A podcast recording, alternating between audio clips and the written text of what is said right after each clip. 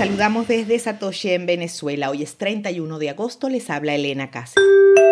Proyecto Mempool lanza Lightning Explorer, la nueva herramienta orientada a la red Lightning de Bitcoin y desarrollada por el explorador de bloques fue lanzada hoy en su versión beta.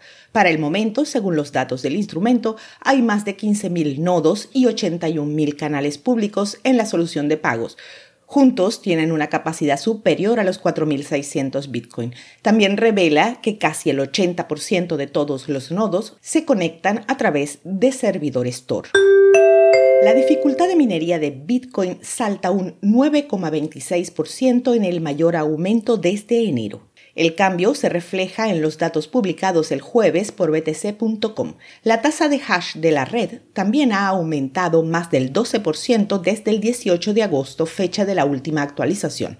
La dificultad de la minería había disminuido significativamente a principios de verano, ya que los mineros de Bitcoin apagaron sus máquinas en respuesta a la demanda máxima de energía debido al calor extremo. Presidente de Paraguay beta propuesta de regulación de la industria de criptomonedas. El presidente Mario Abdo Benítez votó en contra del proyecto de ley en su totalidad, según un tuit del 29 de agosto de la cuenta oficial de Twitter de la presidencia de Paraguay, que vincula a la propuesta vetada. Los medios de comunicación en español, incluidos La Nación e Infobae, también informaron la noticia. La decisión de Abdo de vetar el proyecto parece centrarse en la condición de que la criptominería se reconozca como una actividad industrial con una tarifa eléctrica limitada en un 15% por encima de la tarifa industrial actual, informó la Nación. El proyecto de ley volverá a ambas cámaras de la legislatura de Paraguay, informó Infobae, donde los legisladores pueden reconsiderar la propuesta o aceptar el veto. El Senado de Paraguay aprobó el proyecto de ley por última vez el 14 de julio antes de enviarlo al escritorio del presidente. Seguimos con las breves de Elbit. Más volatilidad por delante para Bitcoin mientras la Reserva Federal se mantiene en silencio.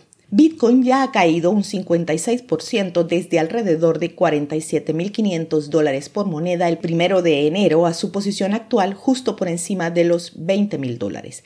El aumento de la volatilidad reflejaría el nuevo enfoque basado en datos de la Fed que cambia la práctica actual de presagiar el ritmo de las subidas de tipos de interés antes de las reuniones del Comité Federal del Mercado Abierto que establecen la política monetaria. MicroStrategy y Michael Saylor demandados por fraude fiscal por el fiscal general de Washington, D.C. El fiscal general, Carl Racine, anunció hoy que presentará cargos civiles contra la empresa y su fundador por presunto fraude fiscal. Según un comunicado de prensa de la oficina, Saylor está acusado de un esquema elaborado para evitar pagar impuestos sobre la renta en DC entre los años 2014 y 2020. Saylor supuestamente afirmó que era residente de Florida, un estado sin impuestos sobre la renta, pero estuvo presente en DC la mayor parte del año y se jactó abiertamente del plan. Cerramos con una fe de erratas. Ayer informamos que LNP2P Bot había mudado a un nodo que permitía menos caída y más capacidad. Esa migración ocurrió realmente esta mañana. También informamos mal la capacidad del nodo que es ahora, luego de la migración, de 1.28 Bitcoin. Actualmente el bot tiene más de 50 comunidades activas, 20 canales y ha movido 12 Bitcoin desde su arranque mediodía de hoy el precio de Bitcoin es de 20 mil dólares con una variación al alza en 24 horas del 1%. El hash rate es 226 exahashes por segundo. Esto fue el Bit desde Satoshi en Venezuela.